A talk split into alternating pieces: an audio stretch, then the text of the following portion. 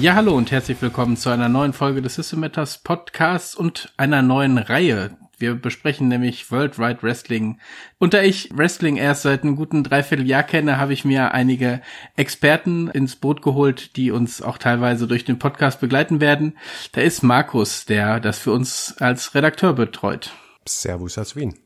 Dann haben wir Frank, der als Trashman Todd schon einige Erfahrungen gesammelt hat mit dem Rollenspiel. Hallo zusammen. Und wir freuen uns hier in der ersten Folge auch Marcel dabei zu haben, der als Autor auch schon ein Buch dazu geschrieben hat, von der Scheune ins Rampenlicht. Herzlich willkommen und vielleicht magst du selber noch ein bisschen was zu dir sagen. Ja, Servus in die Runde. Marcel Ducher, mein Name. Grüße aus dem schönen Ludwigsburg. Beruflich selber bin ich Game Designer und Autor und auch dem Rollenspiel nicht ganz fremd. Ich bin seit acht Jahren Teil des Cthulhu-Teams bei Pegasus, seit drei Jahren in der Redaktion dort und auch Autor unterschiedlicher Romane und habe auch schon die ein oder andere Convention mitorganisiert, die Geek-Menschen zum Beispiel. Aber ich glaube, der Grund, warum ich hier bin, ist einfach, dass ich mich sehr viel mit Wrestling auseinandersetze. Also ich würde das mal so auf 20 Stunden pro Woche oder mehr schätzen, die ich Wrestling-Shows schaue oder verwandten Content. Da gibt es sehr, sehr viel in der Richtung. Wie du gerade eben schon gesagt hast, habe ich schon ein Buch geschrieben, für alle, denen das ein bisschen oberflächlich ist, wie wir heute über die Ursprünge des Wrestlings reden, der äh, wird in, von der Scheune ins Rampenlicht abgeholt. Ansonsten schreibe ich gerade eben auch schon an meinem zweiten Wrestling-related Buch. Da geht es um die komplette Geschichte hier in Europa. Ja, Wrestling gibt's, gab es auch in Deutschland. Äh, wenn ihr eure Großeltern mal nach Catchen fragt, dann äh, werdet ihr auch dort abgeholt. Ich habe auch bereits schon meine eigene erste Wrestling-Show gebuckt und werde zukünftig zukünftig auch noch weitere booken. Das ist alles Fachterminus, der im Folge dieser Reihe wahrscheinlich auch noch erklärt wird. Ich selber bezeichne mich halt gerne anmaßender Art und Weise als Wrestling-Historiker. Aber ich kann auch zufrieden oder beruhigt sagen, dass ich durch dieses finstere Dunning-Krüger-Tal der Unsicherheit marschiert bin und inzwischen auf der anderen Seite angekommen bin. Sehr spannend. Vielen Dank, dass du dabei bist. Und äh, ja, ich bin gespannt auf diese Folge. Hier gab es schon wüste Drohungen, da wir werden stundenlang darüber reden. Wir versuchen das im Rahmen zu halten und vielleicht gibt's später noch mal eine, wo man einfach nur über Wrestling äh, mehr ins Plaudern kommt. Aber Markus, was ist Worldwide Wrestling für ein Rollenspiel und wieso Wrestling als Rollenspiel? Ja, World of Wrestling ist ein Spiel, das in der ersten Ausgabe 2015 erschienen ist, geschrieben von Nathan D. Paoletta.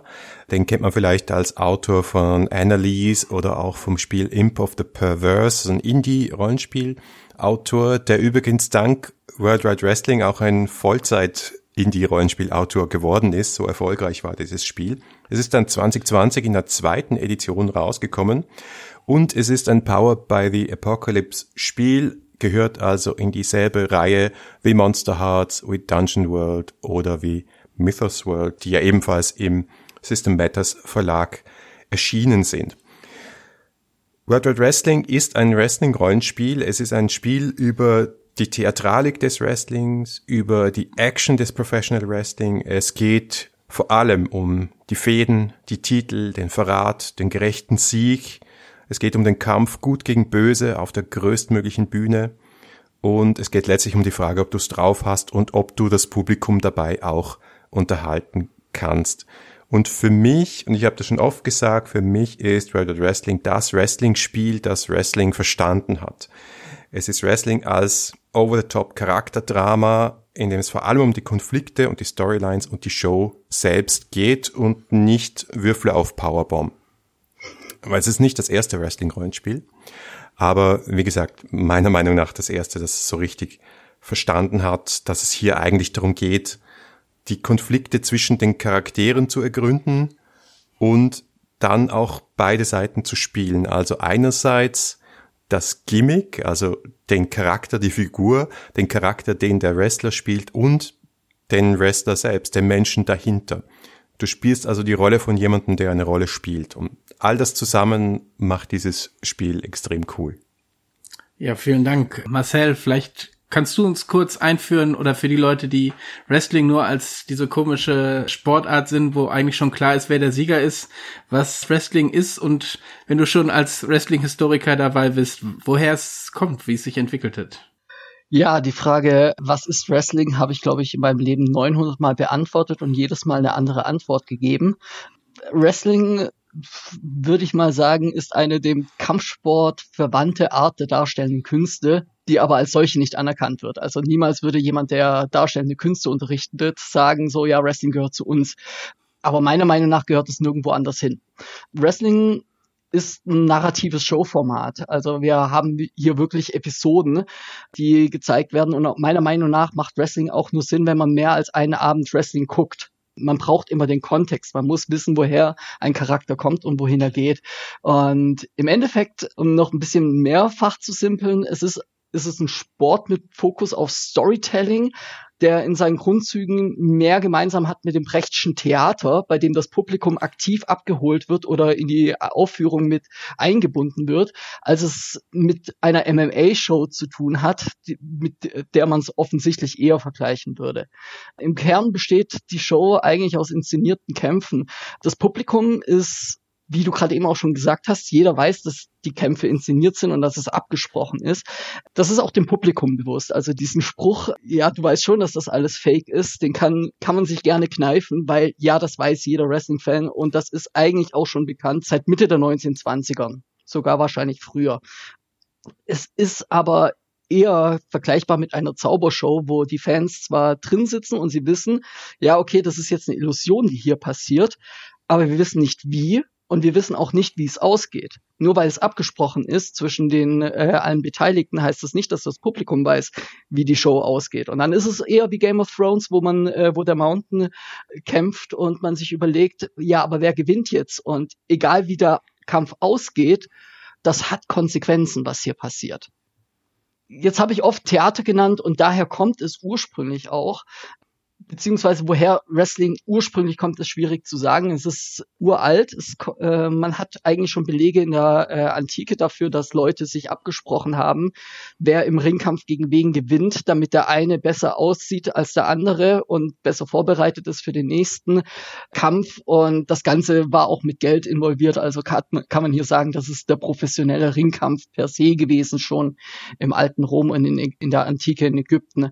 Und so zieht sich das eigentlich durch die Menschheitsgeschichte durch. Man kann den Anfang gerne irgendwie im 18., 19. Jahrhundert auf den Jahrmärkten Europas und äh, Nordamerikas festmachen. Da hat das nämlich erstmals wirklich groß gemacht. Die Industrialisierung hat es auch ermöglicht, dass man schnell genug irgendwie in einer anderen Stadt war, um dort die gleiche Masche wieder aufzubauen von den Jahrmärkten und den Zirkussen ist es auf die Vaudeville-Bühnen gekommen und dann später in die Sportarenen in der USA. Und das Wrestling, so wie wir es heute kennen, hat 1923 seinen Anfang genommen. Da haben drei Wrestler-Manager die sich das Goldust Trio nannten, die Blaupause von dem entwickelt, was heute eine Wrestling Promotion ist. Sprich, ich habe meinen eigenen kleinen Mikrokosmos, in dem meine Matches erzählt werden. Ich habe einen festen Kader, einen sogenannten Roster mit Wrestlern, die ich regelmäßig einsetze und wir haben Zeitlimits und was weiß ich was so. Und ansonsten gab es halt noch sehr viel Parallelentwicklungen in England, Europa, Japan, Mexiko. Wrestling ist dahingehend ein weltweites Phänomen, dass es tatsächlich weltweit, selbst in äh, den verschiedensten afrikanischen Nationen, äh, gibt es Wrestling Promotion und eine eigene Wrestling-Tradition. Genau, das ist, glaube ich, in Kürze abgerissen, aber trotzdem gibt es schon einen sehr großen Überblick. Ich würde jetzt gerne einmal eine Runde machen mit den persönlichen Gründen fürs Wrestling, wie ihr da reingekommen seid, was euch daran fasziniert. Vielleicht mag Frank da einmal anfangen. Angefangen habe ich mit Wrestling mit ungefähr zehn Jahren, äh, so 91, 92, das war so die Hochzeit von der WWF, da lief das auf Tele 5 und RTL 2 und das war die Zeit von Hulk Hogan und Bret Hart und die Anfangszeit vom Undertaker, das war Ne, also auch mit Sammelkarten sammeln und Super Nintendo Spiele spielen und alles mitgemacht und äh, am Wochenende mit Kumpels zusammen mit die, irgendwie fünf Liter Cola in den Kopf gehauen und WrestleMania geguckt am Samstagabend. Das war so mein Einstieg. Also so ja, ganz klassisch. Dann bin ich dann in der Teenagerzeit wieder rausgekommen. Da war das dann halt irgendwie albern, habe ich mich nicht mehr mit beschäftigt. Aber jetzt durch Markus bin ich halt irgendwie wieder gehuckt. Also er hat halt eine Runde World Wide Wrestling angeboten auf einer kleinen Minicon. Ich dachte mir, ja, das, das mache ich jetzt mit. Bei der Paul Phillips bin ich eh immer dabei und ja, das schaue ich mir an und da bin ich dann irgendwie komplett wieder reingerutscht. Dann habe ich mir Lucha Underground angeguckt und äh, dann habe ich mir die alten WWE-Sachen wieder angeguckt von damals aus meiner Kindheit. Und äh, jetzt gucke ich AEW und bin halt voll drinne. Und mich würde mal interessieren, wie du dazu gekommen bist, Markus. Du hast mir das im Grunde äh, ja wieder aufgefrischt und äh, auch nochmal dickes Dankeschön dafür, weil mich das sehr gut über diese ganze Corona-Zeit gebracht hat. Aber ich würde gerne mal wissen, wie du dazu gekommen bist, weil ich meine, dass du das nicht in deiner Kindheit mitgenommen hast, ne? Ja, ich bin mal wieder ein absoluter Spätzünder in dieser Hinsicht, weil ich bin durch meinen Teenager-Sohn dazu gekommen, der irgendwann mal in einem Urlaub des Nächtens auf Pro 7 Raw geschaut hat und sich gedacht hat, das ist so absurd, ich liebe es. Ihr merkt, es ist mein Sohn. Ich hatte nämlich in den 90ern die längste Zeit keinen Fernseher, deswegen ist das irgendwie an mir vorbeigegangen. Also ich habe sicher einiges mitgekriegt, keine Ahnung, ich habe sicher Rocky 3 geschaut und dort den Kampf zwischen Hogan und Rocky gesehen, aber äh, ich habe das nie verstanden. Nachdem ich den, das ein oder andere Pay-per-View mit meinem Sohn geschaut hat, habe ich es dann verstanden, war sehr fasziniert, bin dann reingekippt in NXT, NXT UK, diesen Stil Seitdem es einfacher geworden ist, hier in Österreich zumindest mit Fight TV AEW zu schauen, schaue ich mir das an und mein Sohn ist schon wieder zum nächsten Thema, zur nächsten Obsession abgedriftet. Aber ich mag es immer noch und habe inzwischen auch schon die eine oder andere Indie-Wrestling-Show hier in Österreich gesehen, was ein besonderes Vergnügen ist. Der Sohn kommt wieder, keine Frage den kriegen wir wieder zurück. ich bin ja auch wieder gekommen. Glaub ich auch. Marcel, wie war es bei dir? Ja, bei mir hat es tatsächlich auf dem Grundschulhof angefangen und es war so ein bisschen Liebe auf den ersten Blick. Das heißt jetzt nicht, dass ich irgendwie auf dem Grundschulhof äh, einen Elbow Drop von von der äh, von der Rutsche gemacht hätte oder sonstiges, aber äh, naja, auch versucht habe ich schon. Also sah kam, nur schlecht aus. Kam dann später tatsächlich, aber das ist ein anderes Thema und soll hier nicht erzählt werden. Aber lieber auf den ersten Blick dahergehend, dass, ich weiß nicht, ob das noch bekannt ist, früher gab es diese Caps. Das waren eigentlich nur solche Pappplatten, so runde Pappplatten, die wurden in den 90ern verkauft und im Endeffekt hat man sich einen Turm damit gemacht und der andere hatte eine, ein Plastikstück, so ein Slammer und hat man draufgeworfen und alle, die umgedreht sind, hat man dann äh, bekommen. Das war so ein ganz großer kommerzieller Hype, der ungefähr ein Jahr oder zwei Jahre irgendwie in den 90ern auf den Grundschulhöfen angehalten hat. Und die gab es halt mit verschiedenen äh, Motiven. Die gab es mit der lustigen Mickey Mouse und äh, mit äh, Street Fighter Charakteren und halt unter anderem mit WWF Charakteren. Und da war dann halt ein Yokozuna, ein Doink the Clown und ein Tatanka, der Indianerhäuptling, äh, zu sehen. Und mich hat interessiert, wer diese Charaktere sind, die darauf abgebildet sind. So, daraufhin war ich schon hooked habe dann eine Sendung gucken dürfen, zusammen mit meiner Oma dann auch. Ich habe sofort begriffen, was es ist. Weil für mich war das nie eine Frage, ob das jetzt echt ist oder fake ist, weil da steht ein Sumo-Ringer und prügelt sich mit dem Clown. Du kannst, du kannst selbst einem Grundschüler nicht zählen, dass das, dass das irgendwie jetzt das Gleiche ist, was ich auch auf der Olympiade sehe. So, ne?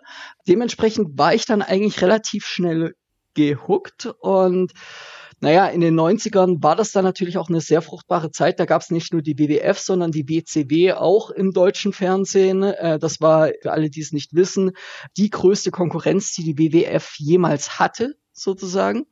Die WWF ist die heutige WWE äh, oder WWE. Was es auch im deutschen Fernsehen gab, auf, ich glaube, Eurosport, das war New Japan Pro Wrestling. Und das ist ein komplett anderer puristischer Ansatz. Die Japaner nehmen das nochmal ein bisschen ernster und da steht dann halt kein Clown gegen einen Sumo-Ringer im Ring und sondern da klatschen sie sich halt ein bisschen härter als im äh, westlichen Wrestling. Aber so habe ich relativ früh die gesamte Bandbreite erfahren, so was es da draußen gibt. Und genauso wie äh, zum Beispiel meine Marvel-Comic-Sucht wollte ich dann eigentlich wissen, okay, was gibt es noch da draußen, welche Charakter gibt es noch draußen und wie ist das Ganze miteinander verknüpft. Und es hat mich bis heute nicht in Ruhe gelassen. Ja, okay, Patrick, du bist ja der frischeste Wrestling-Konsument. Ja, genau. Wie bist du denn dazu gekommen? Also, es wird wahrscheinlich ähnlich sein wie mein Wiedereinstieg, aber. Ja, da wart ihr schuld. Mal. Also, um genau zu sein, Markus, als er so begeistert letztes Jahr bei der System Matters Show davon erzählt hat und ich Markus immer als sehr erzählspielerischen Spielleiter und in, in solchen Gründen festgestellt habe und das so mit meinem Bild von Wrestling, wie ich es da irgendwie hatte, ne, also irgendeine Art von Wettkampf, von Streit, von Kämpfen irgendwie nicht so ganz übereinstimmte. Und dann gibt's ja die 3W6-Liga, äh, die ihr gespielt hattet. Und das hat dann endgültig dazu geführt, dass ich gedacht habe, okay, jetzt muss ich mir das Original in Anführungsstrichen auch mal angucken. Wobei äh, ich, glaube ich, immer noch im Findungsprozess bin. Wie du schon sagst, eine Folge zu gucken reicht natürlich nicht aus. Ich glaube, bei WWE bin ich inzwischen so halbwegs drin äh, und trotzdem tauchen immer wieder Leute auf, die man nicht kennt. Und bei AEW ist es einfach noch zu viele und auch nicht so harsh, so, so zugespitzte Charaktere. Darum brauche ich da, glaube ich, noch ein bisschen länger. Gut, aber nachdem wir so unsere Wege ins Wrestling gefunden haben, was, was ist denn das, was euch daran hält, daran besonders festhält, daran hält 20 Stunden die Woche, sich äh, damit zu beschäftigen? Ich fange mal einfach an, also um es mal so, so grob zu sagen. Also ein, es gibt ganz viele Sachen, die mich da irgendwie dran faszinieren. Das ist zum Beispiel auch die Geschichte und dieses ganze Rabbit Hole und die ganzen Dinge, die da so passiert sind. Ein Ding, was mich halt wirklich ganz groß bei der Stange hält und ich auch immer am meisten mit interessiert bin, ist halt diese ganzen Story-Aspekte. Ich meine, der Markus hat ja auch schon gesagt, das ist immer so ein bisschen wie so eine Soap. Ja, viel Drama, viel Konflikte, natürlich, wenn man das von außen betrachtet, dann wird das halt immer gerne mal so als, als Schund oder leichte Kost betrachtet. Aber sagen wir doch mal ehrlich, Fantasy, Science Fiction und Superhelden ist im Grunde auch nicht viel alberner und als Rollenspieler ist das ja auch, sind das ja auch Medien, die wir konsumieren. Das ist nicht alberner oder fakiger, so, ne? Und auch hier hast du epische Storylines, die sich halt über, über Monate und Jahre hin, hinwegziehen, Fäden und Konflikte, Partnerschaften, die zusammenbrechen, Leute, die sich in den Rücken fallen. Die Motivationen sind oft ein bisschen einfacher. So, ich bin besser als du, äh, du hast mich beleidigt, ich will den Titel haben. Aber es wird dann auch gerne mal komplexer. Das Schöne ist halt auch, dadurch, dass die Bösen hier richtig böse sind, ist halt auch die Katharsis oder der Climax am Ende von so einem Konflikt als Zuschauer immer ganz groß. Also dieser Game of Thrones Vergleich, wir lassen die letzte Staffel mal jetzt außen vor, der trifft schon ganz gut, weil da waren auch die Charaktere, die man gehasst hat, die hat man wirklich gehasst als Zuschauer. Und das ist beim Wrestling auch so. Und die Guten, man will die Guten gewinnen sehen, aber man sieht sie halt auch leiden und scheitern und das ist halt irgendwie so der Faktor, der mich immer wieder dranhält. Ich bin einfach so fasziniert, wie emotional das Ganze ist, ja. Und das liegt natürlich auch daran, dass am Schluss da echte Menschen im Ring stehen. Ja, und dieses ganze Wrestling ist Fake-Ding funktioniert auch deswegen nicht, weil da Leute ihre Gesundheit aufs Spiel setzen, mhm. ihr Leben aufs Spiel setzen, teilweise auch sich schwer verletzen oder es gab auch nicht nur einen Todesfall in der ganzen Geschichte. Ja, also das soll es jetzt nicht besser machen, im Gegenteil. Glücklicherweise ist Wrestling auch viel, viel sicherer geworden in den letzten Jahren und Jahrzehnten. Aber es ist auch einfach so, dass Leute da Dinge leisten, die Menschen nicht zu leisten in der Lage sein sollten. Die fliegen durch die Luft, die scheißen auf die Schwerkraft, die treffen sich gegenseitig auf eine Art und Weise, wo du denkst, nie wieder steht dieser Mensch auf und er steht auf und da steht dir der Mund offen und selbst wenn du nichts mit Wrestling anfangen kannst, also keine Ahnung, meine gesamte Familie bis auf meinen Sohn oder so, wenn du dann sagst, okay, schau dir mal diesen Typen an, der gerade eine Shooting Star Press vom dritten Seil aus dem Ring auf fünf Leute rausmacht. Also ein ba rückwärts Backflip aus dem Ring raus auf Leute drauf, die ihn auffangen, slash er haut sie um, ja. Oder zwei Typen, die sich aneinander hängen, auf eine fünf Meter Leiter hochklettern, dann runterspringen gemeinsam und einen dritten Typen durch einen Tisch hauen. Das ist alles komplett irre, ist verrückt. Das sollte alles nicht funktionieren. Und das gehört halt auch zur Faszination Wrestling dazu, dass es so eine Show ist, wo man sich eben wie beim Zauberer oder wie bei der Akrobatik im Zirkus denkt, wie, wie. Ist ja auch so richtig, ja, wie eine Stuntshow, ne? So kann man das ja auch, also das ist ja auch so ein Punkt, ne? Das, was sie da zum Teil runterreißen, das ist athletisch echt fordernd, herausragend und ja, auch spektakulär, ne? Das, das ist auch noch so ein ganz wichtiger Punkt, ja. Ja, und das ist auch, glaube ich, der Grund, warum es immer bescheiden aussieht, wenn irgendein Laie versucht, das irgendwie nachzumachen oder mhm. das fortzuführen und so weiter, weil die Jungs und Mädels da halt wirklich jahrelang trainieren, bevor sie überhaupt sozusagen die Freigabe haben, dass sie in den Ring dürfen und quasi vor Publikum treten dürfen, um zu zeigen, äh, wie es funktioniert. Das hat wie du gerade eben auch schon gesagt hast, sehr viel auch mit einer Zaubershow zu tun. Sie wissen, wie es funktioniert. Es gibt diverse Kommunikationsmittel, die sie auch während einem Match haben, um miteinander zu kommunizieren, wie sie, wie sie weiter vorgehen, wie sie einen Spot callen sozusagen. Aber das weiß und nicht unbedingt das gesamte Publikum und das äh, macht auch ein bisschen natürlich den Reiz aus.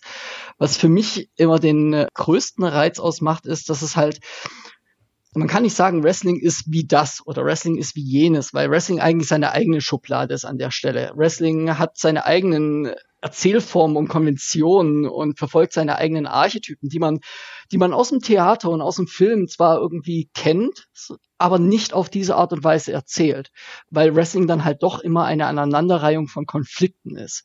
Und in einer Welt, in der Konflikte durch einen Kampf gelöst werden können. So oder eben weiter fortgesetzt werden können. Und dann haben wir Fäden, die sich halt über mehrere Monate oder gar Jahre erstrecken.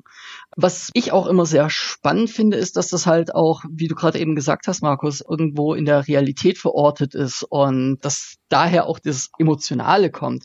Ein ganz großer Aspekt, der mich dazu bringt, dass ich nicht nur, keine Ahnung, 10 oder 15 Stunden pro Woche Wrestling gucke, sondern dass da halt, dass da auch noch dieser verwandte Content dabei ist, äh, News über Wrestling und äh, was weiß ich was, liegt halt daran, dass es dieses sogenannte K-Fape gibt, ja.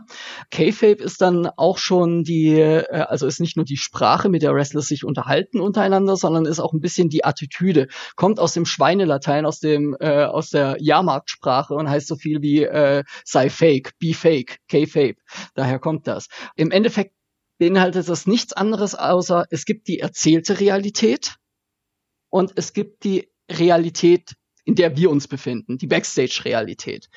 Und am spannendsten ist tatsächlich auch Wrestling, wenn es so ein bisschen die Schnittmenge erwischt, wenn tatsächlich reale Konflikte oder Auseinandersetzungen oder reale Freundschaften tatsächlich plötzlich eine Bedeutung haben in dem, was im Ring passiert oder dort nach vorne gedrückt werden.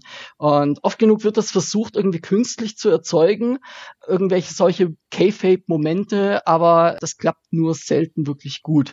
Wenn es dann aber klappt, ist es wirklich, wirklich großartig. Da kann dann schon ein CM Punk hingehen, der unzufrieden ist mit seinem Vertrag, unzufrieden mit seinen seiner Arbeitsumgebung, unzufrieden damit, wie Wrestling dargestellt wird äh, vor dem Publikum und was seine Rolle ist im Wrestling, kann schon sich hinsetzen, einfach mit dem, äh, mit dem Mikrofon in der Hand, im Schneidersitz vor den Ring und einfach sagen, was ihn daran stört und einfach auch die Konkurrenz namentlich erwähnen, die eigentlich tabu ist, die eigentlich gar nicht existiert laut dieser Realität, die die WWE da erzählt. Und über Nacht wird er dadurch zum größten Star des Wrestlings. So. Und das sind diese Kniffe, die vor allem Insider sehr interessant finden und mhm. damit auch das Hardcore-Publikum. Wenn der Schleier so langsam bricht, ne, das ist genau so, so die, die, diese spannende Stelle, wenn es dann wirklich so, okay, es pendelt ja auch immer so, dass man manchmal als Zuschauer gar nicht weiß, ist das jetzt ernst gemeint oder ist das jetzt K-Fape? Also, um das auch vielleicht mal für Rollenspieler klarer zu machen, man kann das sich auch so vorstellen wie Ingame oder Outgame. So, was, was weiß meine Spielfigur, dass ich als Spieler weiß, muss meine Spielfigur ja nicht wissen. So. Oh. Ja, wenn, wenn mein Spielleiter, äh, meine Spielleitung ähm, auf, auf der, auf der Dungeon-Karte vergessen hat, die Geheimtür auszuretuschieren und ich die dann sehe, dann könnte ich jetzt natürlich hingehen und sagen, ich klopfe die Wand ab, aber das wäre halt irgendwie auch ein Bruch vom K-Fape in dem Fall, ne? weil ich dann auf einmal mein, mein Wissen als, als Spieler auf meine Figur halt projiziere, was eigentlich ja gar nicht sein kann. Und da ähm, kann man es vielleicht so ein bisschen mit vergleichen, wenn man jetzt gar nicht weiß, wie sich das jetzt darstellt. Ne? Vielleicht gerade noch eine kurze Ergänzung dazu, ne? Weil wir auch öfters jetzt den Vergleich mit Serien oder Filmen oder was auch immer hatten. So, ja, wenn jetzt ein äh, Darsteller aus einem Marvel-Film oder so jetzt plötzlich keinen Bock mehr auf die Rolle hat oder irgendwie Vertragsverhandlungen gescheitert sind, ja, dann wird der ersetzt. Dann ist einfach War Machine plötzlich ein anderer Darsteller in dem nächsten Iron Man-Titel. Im Wrestling wäre das eine riesen Story und es wäre die Frage so von wegen, okay, wie geht eigentlich dieser gesamte Kosmos, den wir wir hier während dieser Wrestling-Show erzählen, überhaupt weiter, wenn dieser Charakter plötzlich weg ist? Und wenn ja, wo taucht er als nächstes auf? Und wie debütiert er dann? Es gibt selten so spannende Momente wie das Debüt eines Wrestlers, das man nicht vorhergesehen hat. Und dann gibt's auch noch die Dimension des Publikums, das all diese Dinge im Kopf hat, ja. Du hast natürlich gesagt, nicht alle haben das immer im Kopf und das Schöne an Wrestling ist ja, dass es total simpel ist, dass du dich hinsetzen kannst und dich das, die Emotion einfach mitnimmt, weil es so simpel ist. Der ist der Gute, der ist der Böse, geben sich auf die Fresse. Wenn der Böse verliert, freuen sich alle. Wenn der Böse gewinnt, ärgern sich alle. Simpel. Das ist auch wirklich schön. Ich liebe das. Nicht so viel im Leben ist so simpel wie das.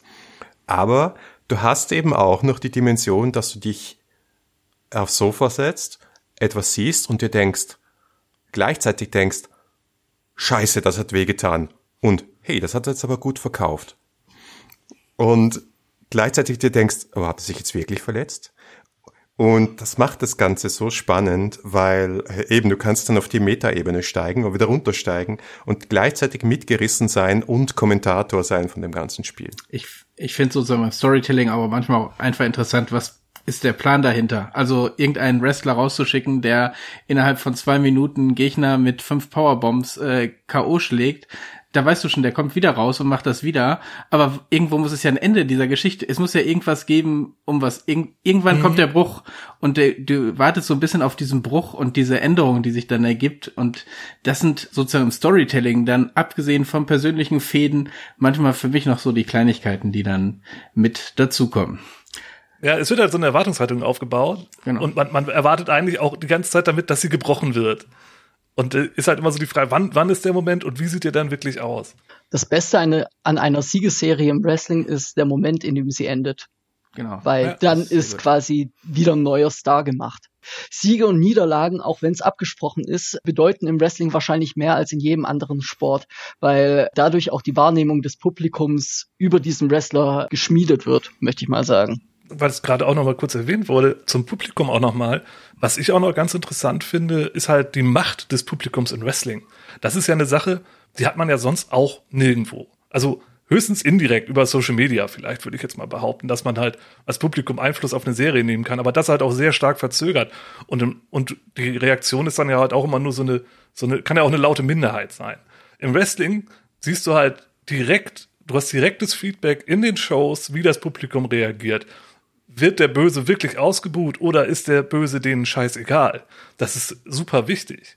Oder der Underdog, der auch eigentlich immer als Underdog gehandelt wird von der Promotion und eigentlich auch gar nicht gedacht ist, dass der irgendwann mal einen Titel gewinnt, wird plötzlich so abgefeiert vom Publikum, dass die Promotion gar nicht mehr anders kann, als ihm irgendwann den Titel zu geben. Und die halt gezwungen sind, ihren Plan umzustellen, weil das Publikum einfach das fordert. Dieser Einfluss der bildet sich ja auch im Rollenspiel wiederum ab. Mit den, mit den Publikumswerten und den Spannungswerten und so. Aber das erzählen wir alles auch noch später. Aber es findet auf jeden Fall auch mechanisch da drin statt. Und das ist halt auch ein Punkt, den finde ich halt, halt super spannend, weil ich meine, in der Theatervorstellung buht keiner. Beim Fußballspiel buhen alle, aber es hat halt überhaupt, das ist halt scheißegal, so, ne, das ist halt für die Stimmung schön und motiviert vielleicht auch die, die Spielerinnen auf dem Platz. Es hat halt nicht unbedingt wirklich einen direkten Einfluss, wie jetzt beim Wrestling, wo man halt da durch die geskripteten Geschichten halt ja auch das Ganze fördern kann oder irgendwie beeinflussen kann. Man stelle sich vor, ein ein Wrestler soll ein Publikumsliebling sein oder sogar das Gesicht der Liga sein und es wird konstant ausgebuht. Jetzt hat die Liga. Das gab's ja auch. Gab's auch und gibt's aktuell so und äh, da gibt's dann zwei Möglichkeiten, die Liga beziehungsweise die Kreativen dahinter machen können. Entweder sie bleiben stur und hoffen, dass er irgendwann mal sich den Respekt verdient hat vom Publikum, aber dann haben sie halt irgendwie Monate oder gar Jahre äh, negative Reaktionen auf ihren Top-Liebling. Oder aber sie gehen einfach mit und machen aus dem äh, unbeliebten äh, Publikumsliebling eben das Gegenteil, ein Schurken, ein Heel sozusagen und äh, sorgen dafür, äh, gehen halt, gehen halt mit mit dem Strom. Und meistens ist es das dann der Moment, wo äh, die Wrestler sich dann eher doch das wieder den Respekt vom Publikum holen können, wenn sie nämlich einfach mal kurz die Sau rauslassen dürfen. Gut, wir hatten jetzt vielleicht oder hoffentlich vielen Leuten äh, die Lust darauf gemacht, vielleicht auch ins Wrestling reinzugucken und sich da genauer mit zu informieren. Wie geht's denn am einfachsten? Wo findet man Wrestling?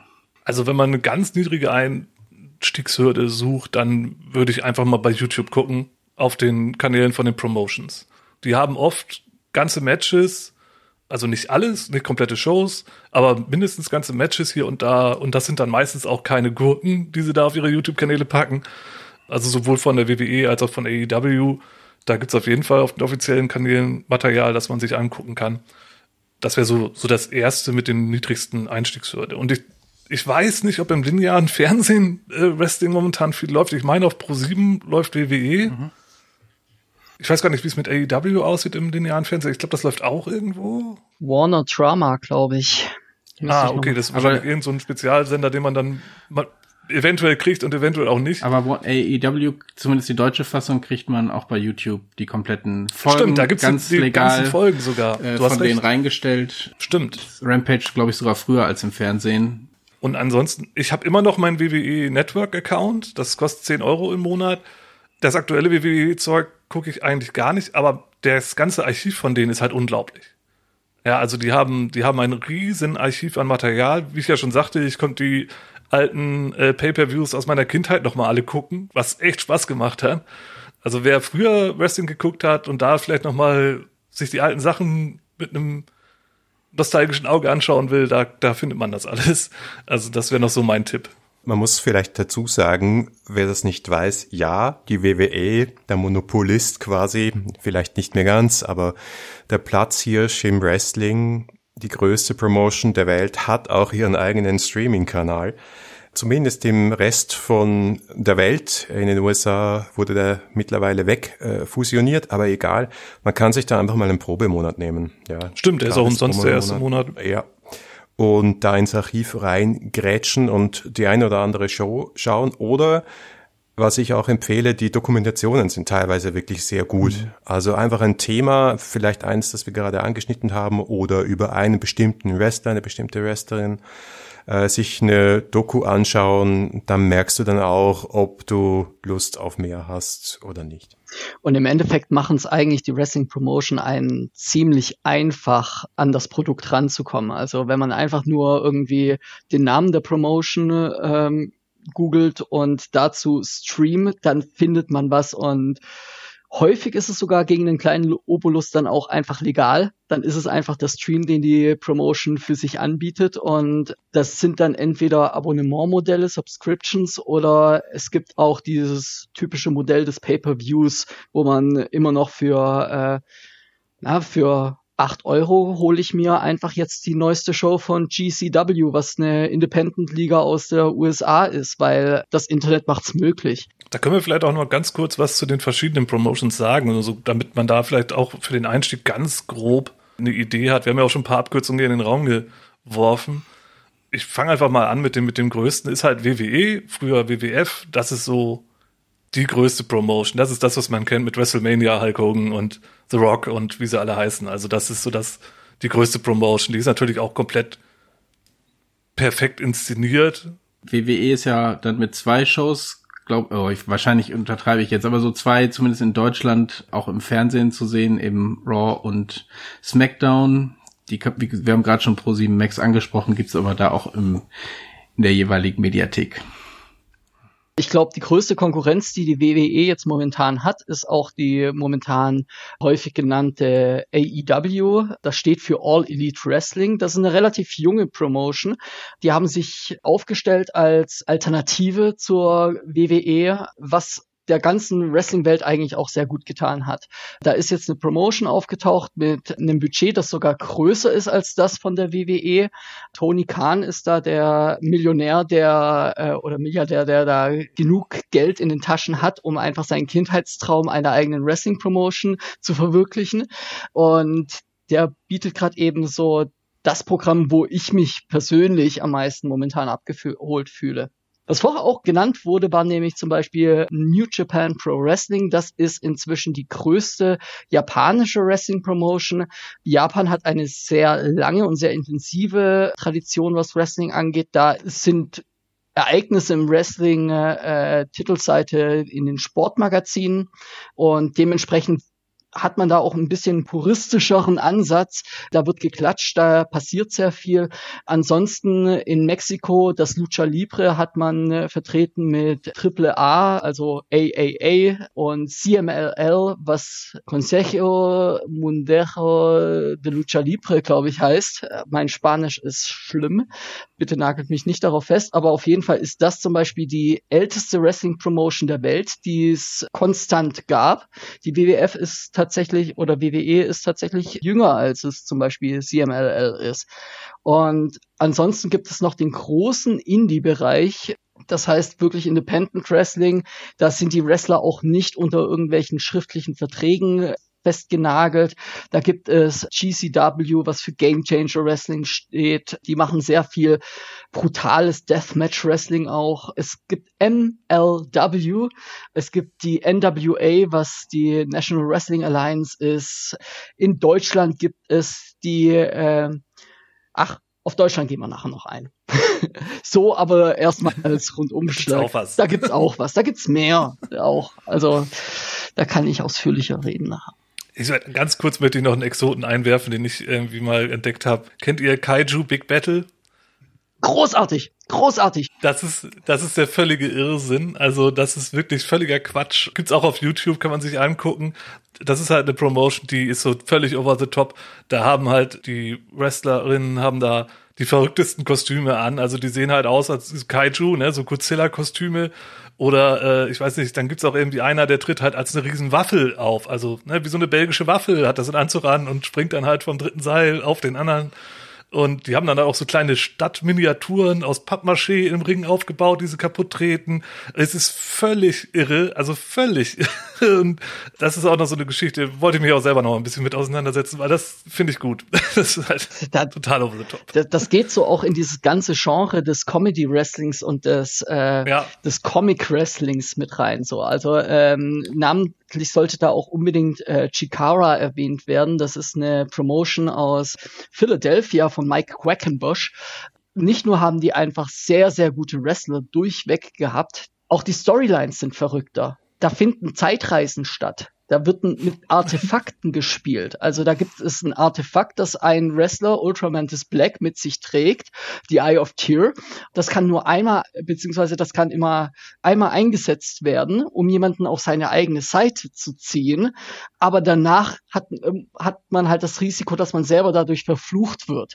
Und das wurde halt konstant durchgezogen bis zu den schlimmsten Ereignissen dieser Wrestling Promotion. Wie gesagt, da gibt's Zeitreisen, da kämpfen Killerameisen gegen geometrische Formen und das alles im Wrestling-Kontext, in einer Realität, die sich selber ernst nimmt, aber nicht zu ernst. Also gibt nichts, was es nicht gibt. Also wen das zu albern ist, der sollte dann vielleicht doch eher bei New Japan reingucken. Die sehen da eher so ein bisschen den sportlichen, athletischen Aspekt in der ganzen Geschichte. aber so ist für jeden was dabei. Das ist ja das Schöne dabei. Es ist ein Riesenspektrum von Strong Style im Sinne von wir lassen es so realistisch wie möglich ausschauen, indem wir einfach richtig draufhauen, bis zu diesen extrem comichaft, wo du wirklich eben Leute hast, die Superheldenkostüme anziehen und dementsprechende Fantasy-Stories erzählen. Hast du übrigens auch die ganze Bandbreite, zumindest in den vorgefertigten Promotions im Buch World Wide Wrestling drin? Gut, du hattest gerade schon angekündigt, den Blick nach Deutschland zu werfen. Vielleicht bevor ihr da noch mehr in die Details gehen könnt, es gibt eine Dokumentation auch dazu über Kampfkunst, komplett bei YouTube zu betrachten, wo eben drei Promotions sehr intensiv auch begleitet wurden, habe ich mit großem Vergnügen geguckt, aber machen versuchen wir den Überblick in weniger als anderthalb Stunden Kampfkunst-Dokumentation. Ich glaube, die Doku habe ich auch gesehen. Ähm, ich glaube, das war waren auch die Promotions, die ich genannt hätte jetzt. Das ist auf jeden Fall die German Wrestling Federation in Berlin. Die sitzen in Kreuzberg und ein Kumpel von mir hat das super für sich zusammengefasst. Die hatten dann richtig Berliner Schnauze. Das hat richtig Bock gemacht. Die holen auch sehr coole internationale Stars jedes Mal. Ich würde sagen, der Marktführer in Deutschland und auch Kontinentaleuropa überhaupt ist aber die äh, WXW. Das ist die Westside Extreme Wrestling. Die sitzen in Oberhausen, touren aber auch durch den deutschsprachigen Raum. Hauptsächlich aber eher im norddeutschen Bereich ja, die besuche ich auch regelmäßig. Also wenn man sich da mal trifft, dann gerne mal Hallo sagen. Äh, Die Shows machen sehr, sehr viel Spaß und ich bin in zwei Wochen auf jeden Fall wieder bei meiner nächsten Show. Ansonsten gibt es mehr Ligen, als man eigentlich glaubt, so im deutschsprachigen Bereich. Also ich habe mal 18 gezählt so, die aktiv sind. Da ist die ACB aus Ludwigshafen und Ecke Mannheim dabei. Da ist die NEW im Fränkischen. Wir haben in Österreich haben wir Rings of Europe zum Beispiel oder am Prater wird regelmäßig noch gecatcht. Äh, wir haben in der Schweiz haben, fallen mir Swiss Wrestling Entertainment und Swiss Championship Wrestling äh, ein. Das ein, äh, ersteres in Solothurn, das zweite in Bern. Es gibt viel. Wenn man die Augen offen hält und einfach mal googelt, auch nach Wrestling und vielleicht seine Heimatstadt, dann findet man vielleicht sogar was. Da auch noch vielleicht der Tipp zu WXW gibt's auch, die haben einen eigenen Streaming-Kanal, wo man sich die Sachen angucken kann. Und wer eh schon WWE Network irgendwie hat oder mal da reinschnuppern will, da gibt's auch ein paar äh, Episoden, wo, wo ein paar Matches zu sehen sind. Da ruhig mal ein bisschen, bisschen äh, drin rumwühlen und sich nicht nur die großen Pay-Per-Views angucken. Da gibt's auch eine Menge Indie-Wrestling. Die WXW hat auch quasi eine Partnerschaft mit der WWE. Zum Beispiel einer der großen Stars der WXW war der von mir sehr geschätzte Walter, der jetzt in der WWE eine Namensänderung hat, auf die ich jetzt nicht näher eingehen möchte. Für mich bleibt der Walter im Herzen. Schande. Schande. Ja, aber das ist auch wieder so ein Thema. Das war, das war ein Riesenskandal auf Wrestling-Twitter zu sehen, dass der äh, allseits beliebte und verehrte Walter den Namen Gunther plötzlich trägt, weil Gunther hat halt nicht diese Brachialität, die ein Walter mit sich bringt. Das heißt also, es war eine, eine Riesenstory, dass einem Wrestler ein anderer Charaktername gegeben wurde.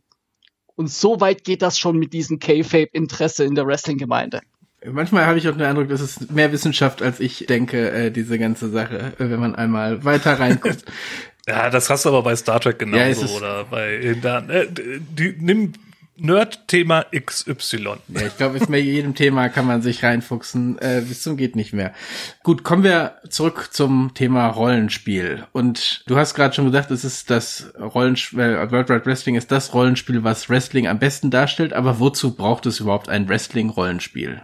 Eine große Frage, die ich jetzt mal versuche zu beantworten. Ich hätte auch nicht gedacht, dass ich es brauchen würde, aber äh, wir haben jetzt alle uns gegenseitig oder einige von uns uns gegenseitig erzählt, wie dieses Rollenspiel auch die Liebe für Wrestling nochmal anfeuern konnte und umgekehrt. Ich glaube, es ist deswegen ein super gutes Format, weil es dieses langfristige episodische Geschichten erzählen super abbildet, was, glaube ich, die beste Art ist, in Rollenspielgeschichten zu erzählen. Und Nathan Paoletta hat es einfach verstanden, diese Schnittmenge zwischen Rollenspiel und Wrestling hundertprozentig zu treffen. Und mein letzter Punkt wäre einfach, es ist mein absolutes Spaß- und Entspannungsrollenspiel. Wenn ich eine Runde World of Wrestling leite, dann lehne ich mich hauptsächlich zurück und schaue den Spielerinnen und Spielern zu, wie sie abgehen, wie sie Spaß haben, wie sie eskalieren und muss vielleicht noch minimal hin und wieder einen Schalter umlegen, um die nächste Szene einzuleiten, aber das ist alles. Und ein World of Wrestling One-Shot ist wirklich ein garantierter Erfolg auf jeder Con und an jedem Spieltisch. Ich habe es noch nie anders erlebt und ich habe jetzt schon hm, mehr als ein Dutzend dieser von dieser Sorte geleitet, plus eine ganze Kampagne. Und eine World of Wrestling Kampagne kann wirklich alles sein und überall hingehen, wenn die Leute am Spieltisch sich darauf einlassen. Deswegen glaube ich, ist dieses Spiel absolut notwendig gewesen und hat etwas eröffnet, was es vorher noch nicht gegeben hat, aus meiner Sicht dieses spaßorientierte, charakterorientierte Spiel am Tisch, das gleichzeitig, wo gleichzeitig der Kampf absolut im Mittelpunkt steht. Aber Kampf im Sinn von, zwei Leute haben einen Konflikt und es gibt immer einen, eine Lösung für diesen Konflikt und der ist Gewalt und zwar im Ring. Ja. Und wer versteht das besser als Rollenspieler, dass Gewalt immer eine Lösung ist, aber halt nicht so ernst, wie es unbedingt äh, sein müsste. Insofern glaube ich, hat dieses Spiel einfach auf den Punkt gebracht, wie äh, ein Wrestling-Rollenspiel funktionieren kann. World Wide Wrestling ist auch das einzige Rollenspiel, das ich kenne, in dem man ohne Probleme den Bösen spielen kann.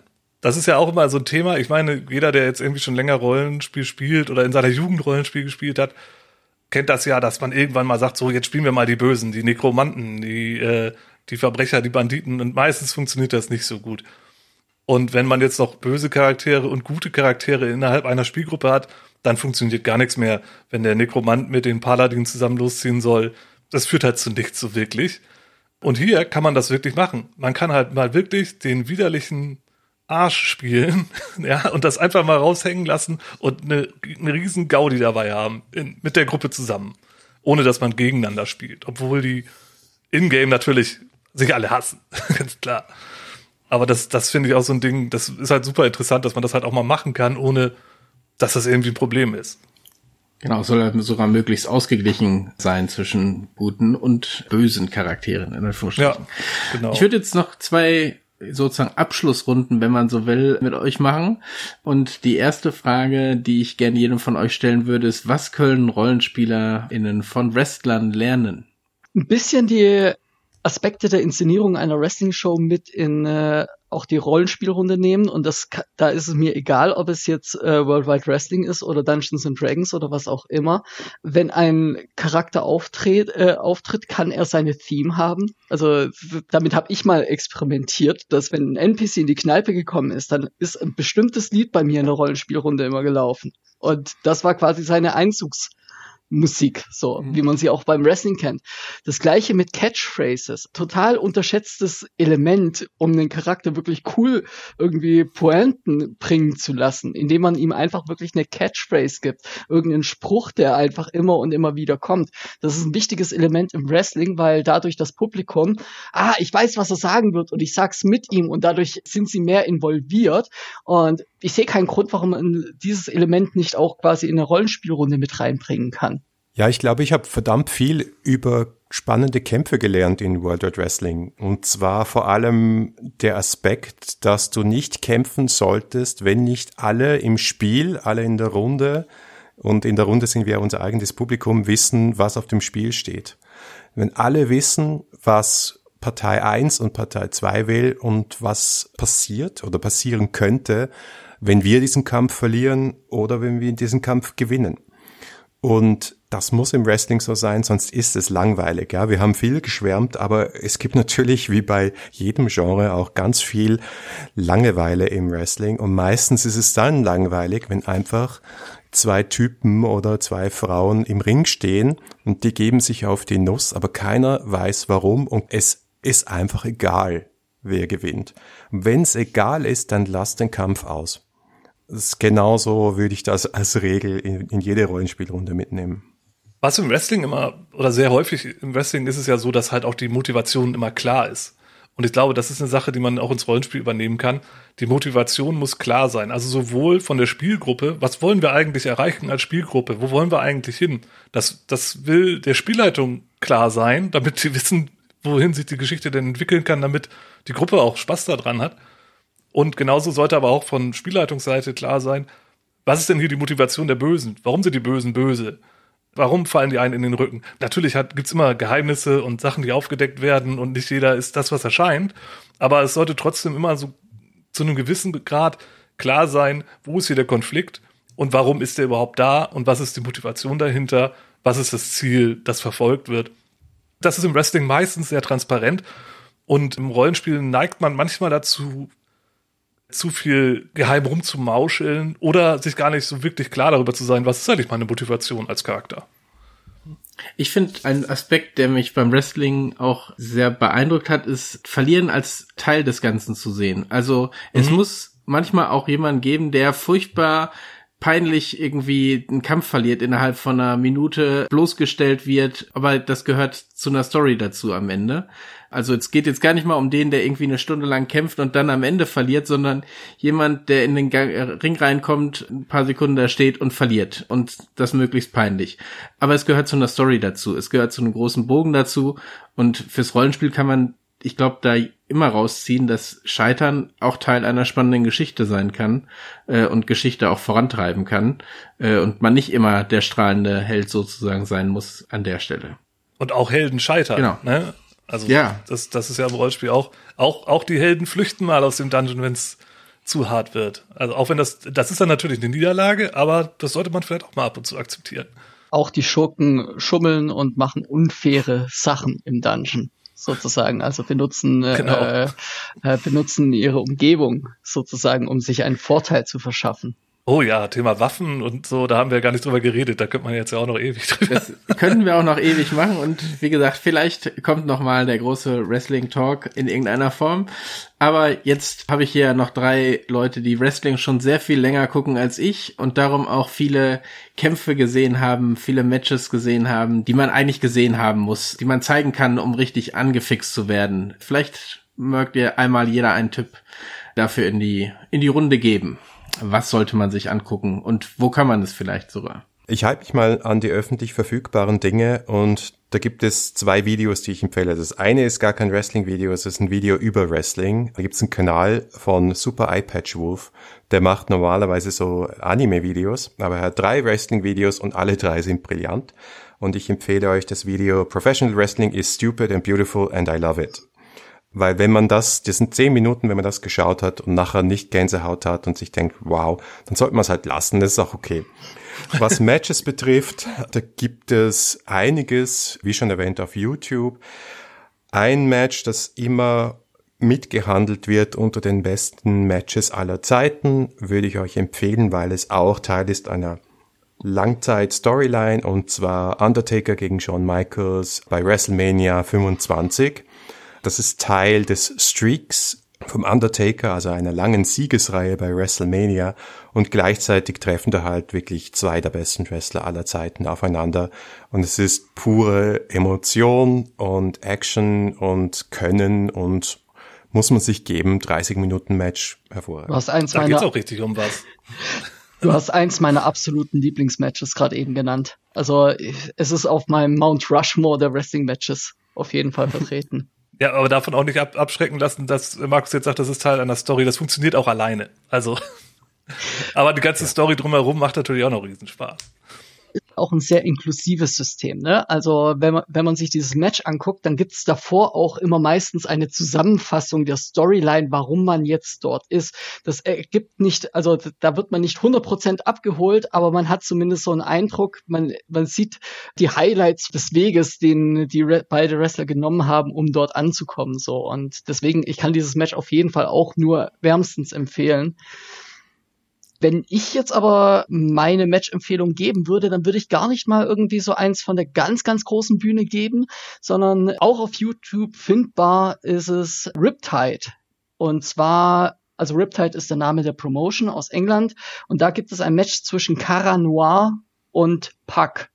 Puck ist vielen bekannt von äh, aus AEW. Cara Noir ist einer der interessantesten Wrestler Europas und die beiden haben da ein sehr gutes Match, was meiner Meinung nach auch zeigt, wie Wrestling funktioniert ohne den Kommentar. Also das komplette Match ist ohne Kommentator und ist dadurch auch ein bisschen die Erfahrung, die ich als Zuschauer live vor Ort habe. Da höre ich nicht den Kommentator die ganze Zeit alles erklären. Wie gesagt, beides sind großartige Athleten, großartige Geschichtenerzähler und auch solche Archetypen, bei denen der Konflikt sofort gleich klar wird. Und sie bauen auch eine sehr schöne Geschichte mit der Eröffnungsgeste auf, die ich gar nicht äh, jetzt zu sehr spoilern möchte. Aber das ist auf jeden Fall eine wärmste Empfehlung. Ansonsten, ich kann natürlich nicht nur ein Match nennen. Wenn es tatsächlich wirklich darum geht, ich möchte ich möchte jetzt mal irgendwie meinen Einstieg beim Marktführer machen. Ich empfehle immer ein Royal Rumble Match. Da gibt es sehr viele unterschiedliche, aber man muss sich das so vorstellen. 30 Wrestler, jede Minute kommt ein neuer rein. Und das Ziel ist es, den Gegner aus dem Ring zu werfen über das oberste Seil. Und dadurch wird natürlich, kriegt man sehr schnell einen sehr großen Überblick darüber, welche Wrestler gibt es eigentlich. 30 Leute, da wird bestimmt wenigstens einer dabei sein, der mich so interessiert, dass ich das vielleicht noch weiter verfolgen möchte. Und es werden auch sehr viele kleine Geschichten angerissen. Welches Jahr ist dabei eigentlich egal. So, jeder Royal Rumble hat so seine Vorzüge. Den diesjährigen fand ich nicht so gut. Aber das ist ein anderes Thema. Ja, wollte ich gerade dazu sagen, ja, ja. alle außer heuer. Ah, nicht heuer. Ah. Nicht 2022, der war jetzt nicht so toll. Aber da gibt's auf YouTube auch ein paar, also auch hier den, ich glaube von 91, also wenn man auch mal irgendwie so die älteren Sachen gucken will, der ist, der ist echt cool. Und ich glaube auch einen großen mit The Rock, gibt's da auch frei verfügbar. Also da auch auf dem WWE-Kanal gucken. Da gibt's ein paar Rumbles äh, vollständig ja. zu sehen. Ist der 91er der mit Ric Flair? Ich ja, der 91er der war der mit Ric Flair, ja. meine ich. Den gibt's auf jeden Fall bei Stark. YouTube. Und ich meine auch irgendein Ende der 90er, Anfang der 2000er mit The Rock und ja, Steve Austin und, und die ganzen, die ganzen Leute. Ich habe auch Tipps mitgebracht. Ich habe als erstes meine Frau gefragt, weil die ist ja noch kürzer dabei als ich. Die habe ich so ein bisschen mit angefixt. Auch über den Rumble übrigens, da, da hat sie dann mitgeguckt und meinte dann immer bei jedem, der reinkam, was ist denn das für ein Spinner? Oder ach du Scheiße, was ist denn das für einer? Ne? Also da ist dann halt auch, oder der ist ja albern oder der ist ja gut. Also da war wirklich so zu jedem, der reinkam, wurde irgendwie ein Kommentar abgelassen, positiv, beeindruckt oder lächerlich. Also, so gut. das war schon nicht schlecht. Also da hat man auch, glaube ich, guten Spaß. Deswegen ist der Tipp wirklich gut mit den Rumble. Und sie meinte direkt als erstes Young Bucks gegen Lucha Brothers All Out 2021. Das ist ein Käfigmatch. Also man hat einen Käfig um den Ring gebaut und die beiden Tech-Teams kämpfen um den Tech-Team-Titel und da geht's halt richtig zur Sache. Also es ist wirklich beeindruckend, insbesondere auch aus, aus athletischer Sicht. Aber da werden halt auch äh, mit, ähm, ja, man könnte sagen, unfairen Mitteln wird da gekämpft. Da geht's auch ein bisschen blutiger zur Sache gegens Ende. Ich will nicht spoilern, aber das ist schon, ist schon eine herbe Sache, aber wirklich beeindruckend. Wirklich. Leider habe ich es nicht auf YouTube gefunden, aber wenn ihr ein bisschen googelt, dann findet ihr das schon irgendwo zu sehen. Es ist auch deswegen ein sehr, sehr gutes Match, weil hier zwei Brüder gegeneinander kämpfen, also zwei Brüderpaare. So. Ja, stimmt. Genau, zwei Brüderpaare, die gegeneinander antreten, ja. Das macht das Ganze halt auch nochmal, irgendwie gibt dem Ganzen noch so eine, so eine emotionale Note ja auch dann, ne? Genau. Und ansonsten habe ich noch mir hier rausgesucht. Becky Lynch gegen Charlotte Flair bei Evolution 2018. Interessanter Evolution war übrigens ein reines Frauen-Pay-Per-View, also drei Stunden nur Frauen-Matches. Da ist auch ein Frauen-Rumble drin gewesen und so. Ganz interessant, habe ich noch nicht komplett gesehen. Ich habe bisher nur das eine Match gesehen, aber weiß ich nicht, ob sich das lohnt. Ist leider danach nie wieder stattgefunden. Gab es nur einmal. Aber ähm, auf jeden Fall, das Match lohnt sich wirklich. Gibt's auch bei, bei YouTube zu sehen. Ist ein Titelmatch und ein Last Woman Standing Match. Das heißt, die hauen sich halt so lange, bis irgendeine von den beiden liegen bleibt und bis zehn abgezählt wird und bis zehn halt nicht wieder auf den eigenen Beinen steht. Und das ist wirklich ein, ein Struggle, den die beide da durchziehen. Also, äh, die haben eh beide schon eine ziemlich lange Geschichte miteinander zu dem Zeitpunkt. Also da kann man auch noch ins Rabbit Hole einsteigen und gucken, wie die angefangen haben und deren Karriere so verlief. Aber das muss man nicht. Aber da, da geht's halt wirklich, also das Publikum geht richtig ab. Das ist auch schön bei dem Ganzen es kommen halt auch Tische, Stühle und Leitern zum Einsatz, ne, wie das sich gehört. Also da gibt's auch keine Disqualifikation. Da geht's richtig zur Sache und die beiden, die schonen sich nicht. Also es ist wirklich, wirklich ein gutes, gutes Beispiel für ein, für ein wirklich gutes Match, finde ich. Ja, vielen Dank. Ja, einige Tipps dabei. Wir werden die so weit möglich äh, verlinken, dass ihr sie einfach wiederfindet und nicht einfach mitschreiben musstet. Bevor ich zum Abschluss komme, habt ihr noch letzte Worte quasi an die Zuhörer, die ihr den noch mit auf den Weg geben wollt? Ja, auf jeden Fall. Und zwar nicht so viel Angst haben vor diesem Riesenberg, den äh, der Wrestling ist, sondern eher suchen, welche Nische einem gefällt. So, also es gibt wirklich für jeden das Ding, was er gucken möchte. Meine Tante mag vielleicht äh, nicht das normale Sports Entertainment, aber sie, äh, sie steht auf die akrobatische Leistung des Lucha Libres. Andere Leute finden japanisches Joshi Wrestling, also das Frauenwrestling von dort, vielleicht viel interessanter, weil es näher am Anime ist als an irgendwie dem Bild, was wir jetzt immer mit Hulk Hogan im Kopf haben oder sonstiges. Also es gibt sehr, sehr viel da draußen und es ist wirklich wirklich nur ein Mausklick entfernt das ist die beste Zeit, um mit dem Wrestling anzufangen. Ich wünschte, das wäre so gewesen in den 90ern, als ich mit dem Wrestling angefangen hätte, weil dann wäre ich noch komplett eskaliert. So. Äh, und ich glaube, man muss sich nicht abschrecken lassen, wenn man äh, irgendwelche Fäden einfach noch nicht versteht. Einfach zwei, drei Folgen gucken und ab dann ist man eigentlich auch sehr schnell drin. Ja, vielleicht ergänzend dazu noch ein Satz. World Wide Wrestling ist ein Spiel, das du spielen kannst, ohne irgendeine Ahnung von Wrestling zu haben. Weil typisch PBTA, die Spielzüge, die du kriegst, die sagen dir auch, was von dir erwartet wird und was da zu tun ist. Und du wirst in jeder Runde wahrscheinlich jemand haben, der irgendeine Ahnung hat von Wrestling und dann spinnt man sich das zusammen. Und es kommt auch nicht die Wrestling-Polizei, wenn ihr etwas macht, was überhaupt keinen Sinn ergibt. Die Hauptsache ist Spaß. Red Dead Wrestling ist ein Spiel für Wrestling-Fans, die ins Rollenspiel einsteigen wollen und Rollenspielerinnen, die ins Wrestling einsteigen wollen via Rollenspiel. Und versucht es. Ich habe beides schon erlebt in Runden, die ich geleitet habe. Und beides ist eine tolle Erfahrung. Genau, eine perfekte Überleitung zu den nächsten Folgen äh, unseres Podcasts, wo wir genau den Rollenspielaspekt nochmal stärker dann ins, ins Auge nehmen wollen, wo man eben auch merkt, man muss für Kämpfe nicht wissen, wie es heißt, wenn man rückwärts vom dritten Seil auf die Gegner draußen springt, sondern man sagt einfach, dass man vom dritten Seil auf den Gegner springt und beschreibt einfach die Kämpfe, aber das machen wir in einer der nächsten Folgen. Vielen Dank euch für die Unterstützung. Vielen Dank, Marcel, für die fachkundigere, noch fachkundigere Unterstützung. Ich weiß gar nicht, ob man das so ranken kann. Aber du warst heute ja sozusagen speziell in dieser Folge äh, dabei gewesen, um uns beim Einstieg in Wrestling überhaupt zu helfen. Darum auch ein spezieller Dank an dieser Stelle. Und ansonsten hören wir uns bei der nächsten Folge wieder. Vielen Dank und tschüss. Ciao. Tschüss. Ciao.